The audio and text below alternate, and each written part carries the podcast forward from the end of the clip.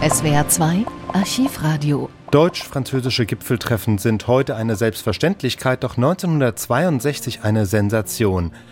Seit Jahrzehnten hatte kein französisches Staatsoberhaupt Deutschland besucht und auch Präsident Charles de Gaulle lässt sich nach seinem Amtsantritt drei Jahre Zeit. Zu groß sind das Misstrauen und die Befindlichkeiten in weiten Teilen der französischen Bevölkerung. Doch als er dann kommt, im September 1962, nimmt er sich Zeit. Fast eine Woche lang dauert seine Tour durch die Bundesrepublik, sieben Städte in sechs Tagen. Entsprechend groß wird das Ereignis gefeiert. Im zweiten Teil des Audios, etwa ab Minute 26, hören wir de Gaulles Rede in deutscher Sprache im Bonner Hofgarten. Doch die Berichterstattung beginnt schon mit seiner Ankunft am Köln-Bonner Flughafen am 4. September und dem Empfang durch Bundespräsident Heinrich Lübke. Alles live im Radio übertragen und kommentiert. Staatsbesuch des Präsidenten der Französischen Republik Charles de Gaulle in der Bundesrepublik Deutschland. Diese Stunde, 11 Uhr am 4. September 1962, ist in den letzten Tagen, ja Wochen zu einem historischen Augenblick gestempelt worden in der Vorschau auf diesen Staatsbesuch. Und auf diese Minute pünktlich verlässt der französische Präsident die viermotorige Sonnenmaschine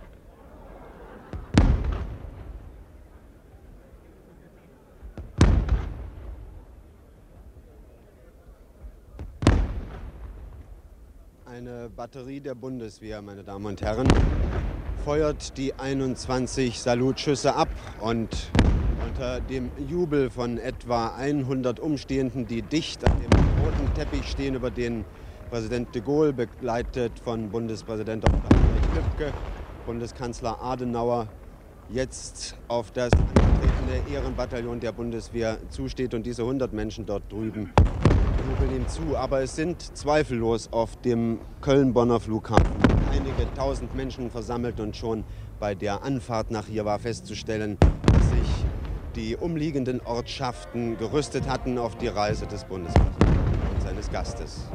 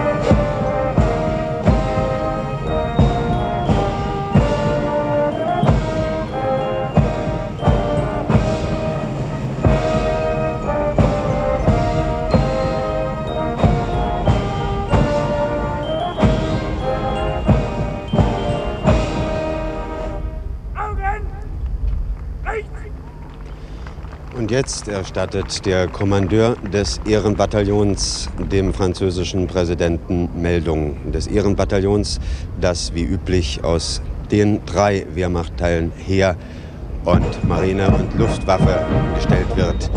Zu den Klängen des Präsentiermarsches wird nun Präsident de Gaulle begleitet von Bundespräsident Lübcke, Bundesverteidigungsminister Strauß und dem Generalinspekteur der Bundeswehr, General Förtsch, die Front des Ehrenbataillons abschreiten.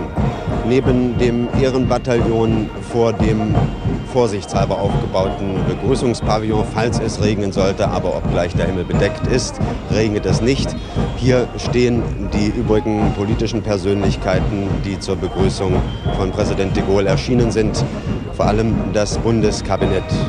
Präsident de Gaulle, der von seiner Gattin begleitet wird, hat in seinem Gefolge den französischen Außenminister Couve de Merville und der französische Botschafter de Margerie, Botschafter in Bonn, wird den Präsidenten selbstverständlich begleiten. Interessant ist vielleicht auch, dass der Adjutant des Präsidenten sein Sohn Philippe de Gaulle, Fregattenkapitän Philippe de Gaulle ist. Nun, ich glaube, während jetzt die Vorstellung des Kabinetts erfolgt, haben wir, Arnulf Baron, Gelegenheit, einiges zur Würdigung des hohen Gastes, der jetzt hier eingetroffen ist, zu sagen. Sie werden ihn in den nächsten Tagen ständig begleiten und Sie haben sich auch wissenschaftlich, politisch-wissenschaftlich mit ihm beschäftigt. Ich würde sagen, man merkt hier sehr deutlich gleich auf den ersten Blick, worauf das Prestige de Gaulles beruht. Vor allem auf seiner Größe. Wer eins 94 äh, groß ist wie de Gaulle, wer alle in seiner Umgebung, auch hier in Deutschland, überragt, der muss schon von Jugend auf das Gefühl gehabt haben, zu einer großen Rolle bestimmt zu sein, wie es bei de ja der Fall war. Ja, ich glaube, wenn wir jetzt sehen, wie Präsident de Gaulle, begleitet von Bundespräsident Lübcke, die Vorstellung entgegennimmt, dann sollte man sich einmal daran erinnern, dass der französische Leutnant de Gaulle im Ersten Weltkrieg vor Dinant und beim Fort Douaumont verwundet wurde und dass auf der anderen Seite der deutsche Leutnant und Batterieoffizier Heinrich Lübcke vor Langemark im Felde gestanden hat. Und das ist es wohl auch, was diesen Augenblick zu einem historischen Augenblick macht, wie alle Kommentatoren schrieben, zumindest was die Verständigung zwischen den Völkern im Sinne der politischen Moral angeht. Ich weiß nicht, ob man aber nicht, wenn man die Interessen Frankreichs und der Bundesrepublik des ganzen Deutschland auch ins Auge fasst, ob man dann nicht doch im Augenblick noch sehr viele Fragen zu behandeln haben wird, die offen sind, wo sehr stark die Interessengegensätze aufeinanderstoßen, Herr Barry. Herr Hanne, bin ich völlig Ihrer Meinung. Ich glaube, dass man diese Interessengegensätze in den letzten Tagen durchaus auch untertrieben hat. Man muss einfach wissen, dass Deutschland und die Bundesrepublik nicht identisch sind und dass der französische Staatspräsident immer von der Bundesrepublik als Deutschland spricht, sie also mit der deutschen Teilung offensichtlich für viele Jahre abgefunden hat. Da sollte auch dieser Besuch, glaube ich, dazu dienen, äh, ihm zu sagen, dass wir uns mit dieser Spaltung noch nicht abgefunden haben. Ja, nun es wird auch vor allen Dingen viele Fragen geben, über die intern gesprochen werden wird, zum Beispiel hinsichtlich der politischen Union Europas und der Europäischen Wirtschaftsgemeinschaft. Ich frage mich, was wir in den nächsten Tagen zu erwarten haben werden, etwa in den Äußerungen General de Gaulles über Großbritanniens Beitritt zur EWG und zur politischen Union. Wissen Sie, da sollte man vorsichtig sein.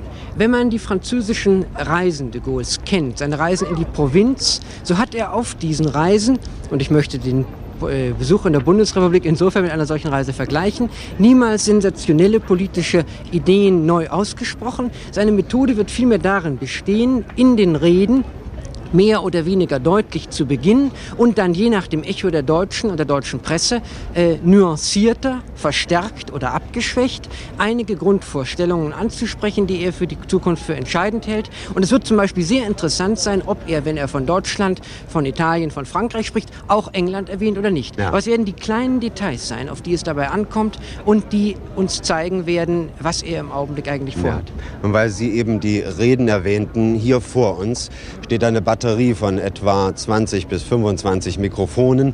Sie befindet sich vor der Pressetribüne, die man rechts von dem Begrüßungspavillon errichtet hat. Und hier wird gleich die erste Begrüßungsansprache vollzogen werden. Präsident de Gaulle hat das Bundeskabinett bereits begrüßt und ich glaube, in etwa ein bis zwei Minuten wird diese Vorstellung zu Ende sein. Ich sagte schon, dass nach meiner Schätzung sich auf dem Flughafengelände allein einige tausend Menschen befinden. Wenn ich hinüberschaue, zum Beispiel zur Ankunft- und Abflughalle, zu der Terrasse oben auf dem Dach, dann kann ich gar nicht sehen, wie weit die Menschen eigentlich nach hinten stehen. Und vor dem Flughafenrestaurant auf der Terrasse befinden sich ebenfalls eine Vielzahl von Menschen, die gekommen sind, die Ankunft des Hohen Gastes aus Frankreich mitzuerleben. Und vor uns eine Kolonne von, na, ich würde meinen, es sind gut und gern 40, 50 Wagen, die hier stehen. Wahrscheinlich ist das noch untertrieben. Das ist die Wagenkolonne, mit der sich der Gast und seine Begleitung hier vom Flughafen aus zum Schloss Ernich bei Remagen, dem Sitz des Botschafters der Französischen Republik in der Bundesrepublik Deutschland, begeben werden. Aber lassen Sie uns noch einmal zurückkommen von dieser Schilderung dessen, was sich am Flughafen tut, zu einer historischen Sicht dieser deutsch-französischen Begegnung des Problems der Verständigung. Ich habe gerade von einem Mitglied der deutschen Botschaft in Paris noch Folgendes mir sagen lassen, dass ja eigentlich, wenn man es streng nimmt, eine erste deutsch-französische Begegnung bei Bonn auf dem Rhein selbst auf einem Rheinschiff stattgefunden hat. Und zwar im Jahre 921. Ja, meine Damen und Herren, Sie haben richtig gehört, 921 zwischen Karl dem Einfältigen und Heinrich dem Ersten. Also es ist nicht ganz korrekt, wenn man sagt, es sei der erste Staatsbesuch eines französischen Oberhauptes in Deutschland, wenn man auch das damalige Frankenreich sicherlich nicht mit dem heutigen Frankreich gleichsetzen kann. Aber ich sehe jetzt, dass die Vorstellung beendet sein muss und ich glaube, nun wird Bundespräsident Dr. Heinrich Lübke Präsident de Gaulle willkommen heißen.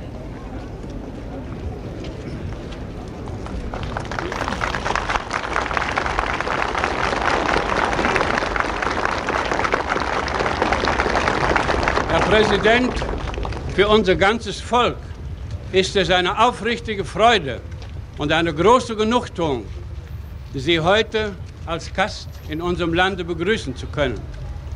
Mein herzlicher Willkommensgruß gilt Ihrer liebenswerten Frau Gemahlin, Madame de Gaulle, und den Damen und den Herren Ihrer Begleitung. Wir sind froh und glücklich, Herr General, dass Sie meiner Einladung folgten und meinen Besuch vom Sommer vorigen Jahres und den Besuch des Herrn Bundeskanzlers vom Sommer dieses Jahres so bald erwidern. Das ist für uns ein willkommenes Zeichen für den, das wachsende innere Verständnis der beiden Völker und den steigenden Willen zur Zusammenarbeit. Sie selbst, Herr General, haben schon seit dem Kriege mit Energie auf die deutsch-französische Annäherung hingearbeitet, weil sie darin eine Voraussetzung für die europäische Einigung sahen. Die Schwierigkeiten, die sich dem entgegentürmten, waren so groß, dass sie fast unüberwindlich schienen. Sie wurden ausgeräumt, weil die Regierungen beider Länder und die Völker einander entgegenkamen in dem Willen, die freund-nachbarlichen Beziehungen umzuwandeln in eine dauerhafte Freundschaft. Ihr Hiersein, Herr General, bedeutet für uns ein besonderes, ich möchte sagen, geschichtliches Ereignis. Denn Sie sind das erste französische Staatsoberhaupt, das als offizieller Besuch in unserem Lande weilt. Unser Volk achtet und ehrt in Ihnen den bedeutenden Staatsmann, der für die Freiheit und die Größe Frankreichs mit äußerster Kühnheit und Entschlossen eingetreten ist. Ihre innere Kraft und die Beharrlichkeit ihres, Land, äh, ihres Handelns haben der französischen Nation ermöglicht, schwerste Krisen durchzustehen und zu überwinden.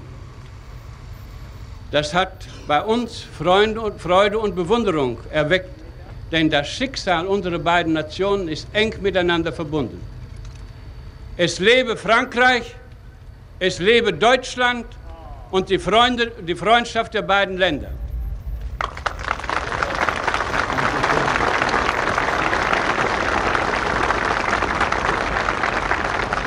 Es wird nun die Rede des Bundespräsidenten ins Französische übersetzt und dann wird Charles de Gaulle dem Bundespräsidenten antworten. Nos souhaits cordiaux de bienvenue s'adressent également à Madame de Gaulle, votre charmante épouse, et aux personnalités qui vous accompagnent.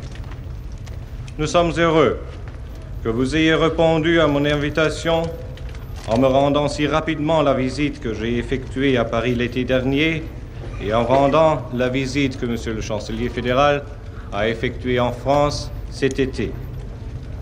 J'y vois un nouveau témoignage de l'étroite collaboration et de la compréhension mutuelle toujours plus grande entre nos deux peuples.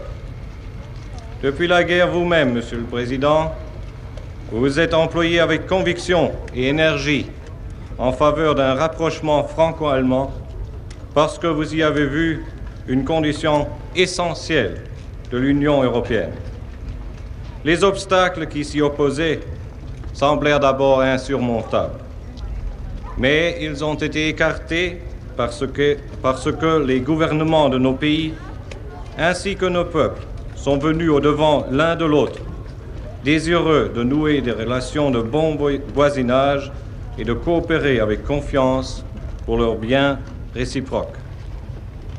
Nous considérons aussi votre visite, Monsieur le Président, comme un événement extraordinaire et je dirais même historique, parce que vous êtes le premier chef d'État français qui séjourne officiellement en Allemagne.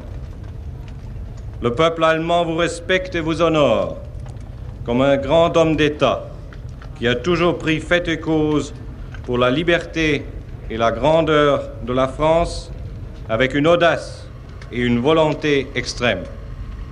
Votre force d'âme et la sûreté de votre action ont permis à la France de supporter et de surmonter de graves crises. Cela nous remplit d'admiration et de joie, car le peuple allemand prend part de tout cœur au destin de votre nation.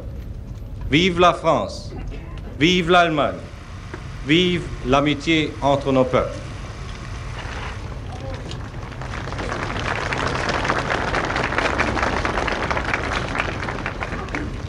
Monsieur le Président de la République fédérale d'Allemagne, c'est avec honneur et c'est avec joie que je viens à votre invitation rendre visite à l'Allemagne. De toute façon, pour un chef d'État, le fait d'être reçu officiellement dans un autre pays comporte une haute signification. Quand il s'agit de deux grands peuples voisins, l'affaire ne manque pas de présenter un relief particulier. Mais aujourd'hui, c'est un caractère vraiment extraordinaire, comme vous l'avez dit, Monsieur le Président, que revêt notre rencontre. Après la visite que vous nous avez faite l'an dernier en compagnie de Madame Lupke, visite qui fut suivie par le voyage du chancelier fédéral, visite et voyage qui nous ont laissé des souvenirs excellents et très vivants. Voici que la France est l'hôte de l'Allemagne. Voici qu'elle est un moment où nos deux pays, après tant et tant de luttes, sont devenus solidaires, délibérément et en toute dignité. Voici que cette visite a lieu et que je me trouve moi-même la rendre pour porter au peuple allemand dans une période de l'histoire où il est menacé à l'avant-garde du monde libre et où cependant se déploie son effort de paix et de civilisation, apporter au peuple allemand le témoignage de son ami, le peuple français. Comment ne ressentirais-je pas jusqu'au fond de mon âme ce que ma présence sur votre sol et mon contact avec votre pays ont d'essentiel et d'émouvant. Vive la République fédérale d'Allemagne Vive l'amitié franco-allemande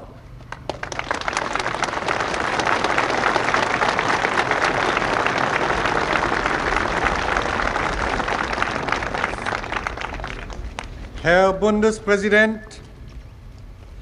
geehrt und beglückt leiste ich Ihrer Einladung Folge, Deutschland meinen Besuch zu erstatten. Die Tatsache, von einem anderen Lande offiziell empfangen zu werden, ist auf jeden Fall für ein Staatsoberhaupt von größter Bedeutung. Und wenn es sich um zwei große Nachbarstaaten handelt, so nimmt diese Angelegenheit ein ganz besonderes Relief an. Unserer heutigen Zusammenkunft muss hingegen ein wirklich außergewöhnlicher Charakter zuerkannt werden, wie Sie dies betont haben, Herr Bundespräsident. Nach dem Besuch den Sie uns vergangenes Jahr in Begleitung von Frau Lübcke erstattet haben und dem die Reise des Herrn Bundeskanzlers in unser Land folgte. Besuch und Reise, die bei uns sehr lebhafte und ausgezeichnete Erinnerungen hinterließen, ist nunmehr Frankreich der Gast Deutschlands.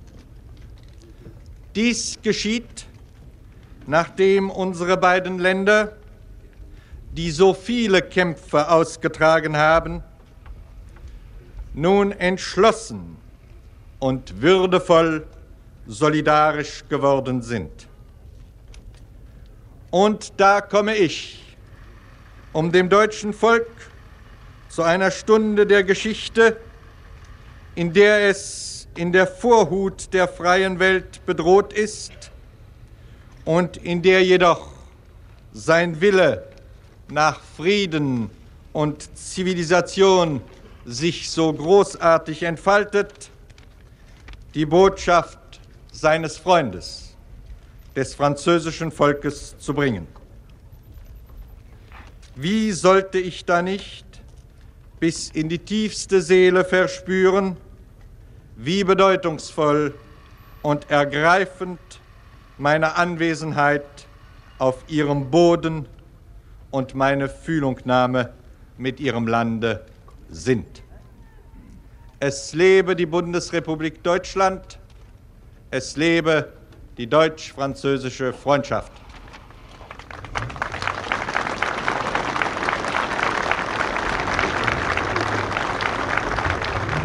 Nun, nach der Übersetzung der Ansprache von Präsident de Gaulle wird man die Wagen besteigen. Wir haben jetzt den Präsidenten hier vor uns, nachdem er vorhin etwa 100 bis 200 Meter von uns entfernt aus der Maschine stieg. Er ist in Zivil. Er trägt einen dunkelgrauen Anzug, einen schwarzen Schlips dazu. Auch Bundespräsident Dr. Heinrich Lübke und Bundeskanzler Dr. Adenauer. Sie stellen sich jetzt zu dritt gerade den Fotografen haben dunkelgraue Anzüge an. Wie ich überhaupt sagen möchte, dass die Atmosphäre dieser Ankunft eigentlich eine nüchtern, sachlich, freundschaftliche Atmosphäre ist. Man hat nicht die eigentliche Diplomatenkleidung angelegt, sondern erscheint im Straßenanzug. Vielleicht ist auch eine solche Kleinigkeit, Herr Baring, ein Symbol dafür, dass nicht nur Symbolisches hier geschehen soll, sondern dass es auch um eine Arbeit der Annäherung gehen wird. Ich glaube, man hat unterstreichen wollen durch einen eher formlosen und doch feierlichen Empfang, dass äh, wenn ein Freund einen anderen Freund besuchte, sich um keine außergewöhnliche Sache handelt, so neu sie für uns ist, sondern um eine reguläre Sache unter Freunden, dass man sich auf beiden Seiten des Rheins gelegentlich trifft. Ja. Nun im Wagen Nummer 1 sitzen die beiden Staatsoberhäupter. Im Wagen 2, der schon dahinter an der Ausfahrt jetzt steht, Madame de Gaulle und Frau Lübcke. Und dann kommt der Wagen, jetzt lassen Sie mich einen Augenblick die Wagenfolge anschauen, der Wagen mit Botschafter de Margerie und im Wagen 4 Frau de Margerie mit Frau Blankenhorn, der Gattin des Botschafters Blankenhorn und dann die Reihe der übrigen Wagen. In diesem Augenblick verlassen die beiden Präsidenten im offenen Wagen, im offenen schwarzen Wagen, den Köln-Bonner Flughafen durch das Spalier der Trikoloren und der Bundesfahnen und der Fahnen des Landes Nordrhein-Westfalen. Und ich glaube, dass wir uns jetzt von hier verabschieden sollten, denn wir werden in den nächsten Tagen ja noch sehr viel über den Besuch des französischen Staatspräsidenten zu berichten haben. Jetzt fährt er, wie gesagt, zum Schloss Ernich bei Remagen, zum Sitz des französischen Botschafters in der Bundesrepublik. Und wir schalten zurück zum Funkhaus. Wo immer Charles de Gaulle hinkommt, versammeln sich viele Menschen. So auch im Bonner Hofgarten am 5. September, dem ersten Tag nach der Ankunft. De Gaulle spricht hier Deutsch und das frei, ohne Notizen. Gaulle wieder hinunter zu den 10.000 Bonnern, die jetzt kleine Papiertrikoloren zu schwenken beginnen. Und ich bin neugierig, ob nun diese eben gehaltene Ansprache noch ins Französische. Vom ganzen Herzen danke ich Ihnen, Herr Bürgermeister. Es ist mir eine große Freude und eine große Ehre, in Ihrem Lande empfangen zu werden. Zunächst, weil ich es besonders begrüße, mit den leitenden Männern Deutschlands unmittelbar in Berührung zu kommen. Denn in der Welt von heute haben unsere beiden Völker ein umfassendes und bedeutsames Werk gemeinsam zu vollbringen.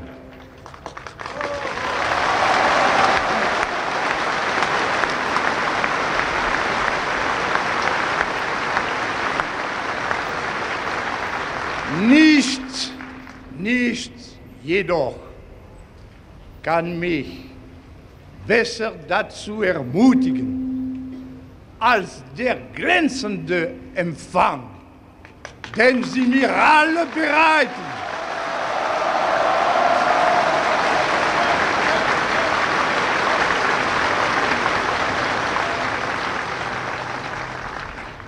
Wenn Sie alle so um mich herum versammelt sehe, wenn ich ihre Kundgebungen höre, empfinde ich noch stärker als zuvor die Würdigung und das Vertrauen, das ich für ihr großes Volk, jawohl, für das große deutsche Volk hege.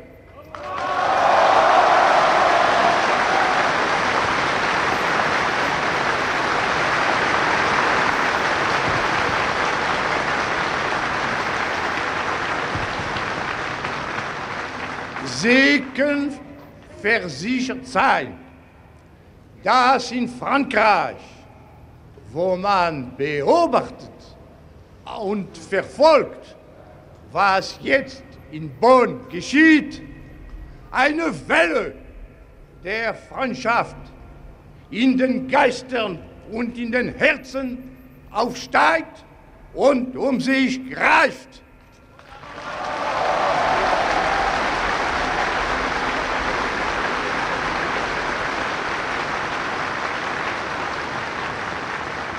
Es lebe Bonn!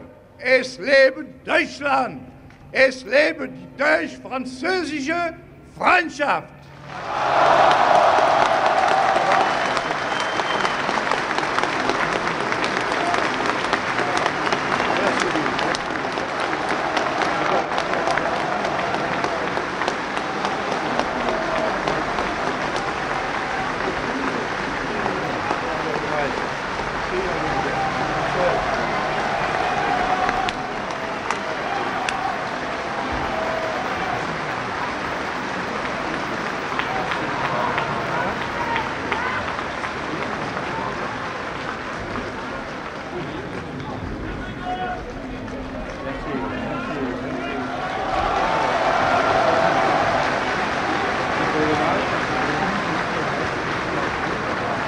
Unter den Beifallsrufen der Bonner Bevölkerung verlässt nun Staatspräsident de Gaulle die mit roten Läufern ausgelegte Freitreppe des Bonner Rathauses, um in den Gobelin-Saal des Rathauses zu gehen, wo er sich in das goldene Buch der Stadt Bonn eintragen wird. Ich habe es mir vorher einmal ansehen können, diesen schweren, in Leder gebundenen und Messing beschlagenen Folianten und darin etwa Namen gefunden wie die der Franzosen Edouard Herriot, des mehrfachen Ministerpräsidenten, und Robert Schumanns, des einzigen nicht-deutschen Ehrenbürgers der Stadt Bonn. Dann die Namen der amerikanischen früheren Präsidenten Herbert Hoover, Harry S. Truman und Dwight D. Eisenhower. Die Namen der Engländer Churchill und Macmillan, der Italiener De Gasperi, Segni und Gronchi.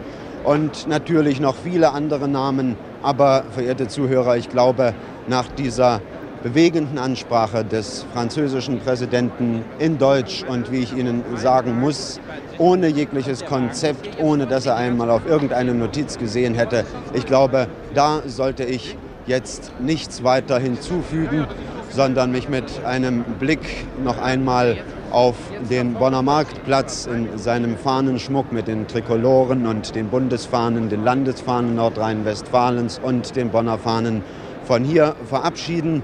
General de Gaulle wird anschließend nach Köln fahren, um auch dort zur Bevölkerung zu sprechen. Ich schalte von Bonn zurück ins Funkhaus. Der heutige zweite Tag von de Gaulles Besuch in der Bundesrepublik bescherte eine spürbare Verdichtung und Popularisierung jener vertraut freundschaftlichen Atmosphäre zwischen Deutschland und Frankreich, Deutschen und Franzosen, die sich dank dem Wirken ihrer Staatsmänner und der tätigen Bereitschaft beider Völker im vergangenen Dezennium eingestellt hat und gestern Abend vom französischen Präsidenten als eines der bedeutungsvollsten Ereignisse gefeiert wurde, das Europa und die Welt im Lauf der Jahrhunderte erlebt haben. Als General de Gaulle heute Vormittag zu Fuß auf dem Bonner Marktplatz erschien und mit dem Bundeskanzler die Freitreppe des schönen barocken Rathauses hochschritt, das die Stadt einem französischen Baumeister verdankt, bereitete ihm denn auch die dicht gedrängte und bunt mit Trachtengruppen meist Vertriebener durchsetzte Menge einen mehr als herzlichen Empfang. Es war eine festliche und freudige Stunde, die auch von dem martialischen Sicherheitsgehabe der dazu aus gutem Grund berufenen Dienste nicht beeinträchtigt, vielmehr vom Wettergott begünstigt wurde der historisch ausholenden und Bonn als Brennpunkt deutsch-französischer Begegnung wertenden Begrüßungsansprache des Bürgermeisters antwortete dann der Gast aus Frankreich in makellosem Deutsch zum fast andächtigen Erstaunen der vielen Menschen auf dem intimen Platz und in allen Fenstern seiner Häuserfronten, die stets und ständig von Leibwächtern und Polizisten argwöhnischen Blickes kontrolliert wurden. Oft unterbrach spontaner Applaus die mit überzeugendem Pathos und in freier Rede vorgetragenen Worte des Generals. Selbst französische Kollegen und routinierte Präsidial, um nicht zu sagen Hofberichterstatter, die de Gaulle auf vielen seiner Provinzreisen im eigenen Land und auf Staatsbesuchen in Fremden begleitet hatten, konnten nicht umhin, dies politisch großartige und eindrucksvolle Spektakel zu bewundern, das bereits ahnen ließ, wie plebiszitär für die deutsch-französische Entente sich die Deutschlandreise des Generals noch weiter gestalten durfte. In Bonn wie anschließend vor den 60.000 das Rathaus in Köln umlagernden Menschen erwies sich aber ferner, dass de Gaulle seinen persönlichen Erfolg bewusst mit dem Bundeskanzler teilen wollte, dessen Loblied er den Bürgern seiner Vaterstadt wiederum in deutscher Sprache sang, wenngleich es beinahe vom Wind zerrissen und vom karnevalistisch anmutenden Jubel besonders der jüngeren Generation verschlungen wurde. Als der französische Präsident danach, ungeachtet aller Sicherheitsvorkehrungen, die er souverän missachtete, um sich Hände schüttelnd und das Volk zu mischen, in den Gürzenich zum Festbankett der Stadt ging, kannte die Begeisterung keine Grenzen mehr und übertraf alles, was de Gaulle bisher selbst an mittelmeerischer Anteilnahme seiner eigenen Landsleute erfahren hat. Auch sonst blasierte Offizielle und Journalisten beider Seiten zeigten sich ob dieses Phänomens beeindruckt, das so niemand erwartet hatte. Und einmütig äußerten nicht nur sie, sondern auch unbefangene Neutrale wie verbündete Beobachter, dass darin wohl das eigentlich nachhallende und weiterwirkende Politikum dieses Staatsbesuches liege, viel mehr als etwa in den diplomatischen Gesprächen des Generals mit dem Kanzler, heute früh im Palais Schaumburg und heute Nachmittag in Adenauers Röndorfer Heim, die morgen auf einer Rheinfahrt noch fortgesetzt werden, während die Außenminister parallel dazu gesonderten Gedankenaustausch pflegen. Wer de Gaulle, seinen Stil und seine Art kennt, wird ferner mehr als ein etwaiges Kommuniqué über die Staatsgespräche und deren Auslegung beachten und registrieren, wie de Gaulle in seinen Erklärungen und Reden im kleinen wie im großen Kreis und vor jedem Publikum seine Akzente setzt und seine Gedanken bedächtig, etappenweise weiterentwickelt, um Echo und Reaktionen abzuwarten und zu prüfen, ehe er fast unmerklich neue politische Marksteine setzt so wie gestern Abend auf dem glanzvollen Galaempfang des Bundespräsidenten in Schloss Brühl, wo de Gaulle in einer hochbedeutsamen Tischrede begründete, warum Frankreich und Deutschland ihre Verbundenheit, Union, wie er sagte, immer enger gestalten müssten, zur Sicherung der Allianz freier Völker und zur Ermöglichung einer West-Ost-Entspannung und internationalen Verständigung, die es ganz Europa erlauben würde, nach Beendigung des herrschsüchtigen Strebens einer überholten Ideologie im Osten sein Gleichgewicht, seinen Frieden und seine Entwicklung vom Atlantik bis zum Ural zu finden. Diese schon oft verkündete Vision de Gaulles wurde von den 1500 Gästen des Empfangs, die durch chaotische Verkehrsverhältnisse noch während des abschließenden großen Zapfenstreichs ins festliche Schloss strömten, zum Teil leidenschaftlich kommentiert nicht zuletzt wegen eines Übersetzungsfehlers, der die von de Gaulle geforderte enge Union oder Entente zu einer organischen verfälschte und damit der Spekulation über ein angeblich verstecktes, exklusives französisch-deutsches Paktangebot freien Lauf ließ. Obgleich dieser Spekulation sofort von französischer Seite und auch von deutschen Kabinettsmitgliedern entgegengewirkt wurde, fand sie noch vor Dementi und Richtigstellung der Übersetzung streitbaren publizistischen Niederschlag, den auszuräumen sich vorhin auch noch einmal die Regierungssprecher bemühten, um die politische Würde und allgemeine Faszination dieses Staatsbesuchs durch keine in des Wortes doppelter Bedeutung falsche Note schmälern zu lassen. SWR 2 Archivradio. Viele weitere historische Tonaufnahmen gibt es, thematisch sortiert, unter archivradio.de.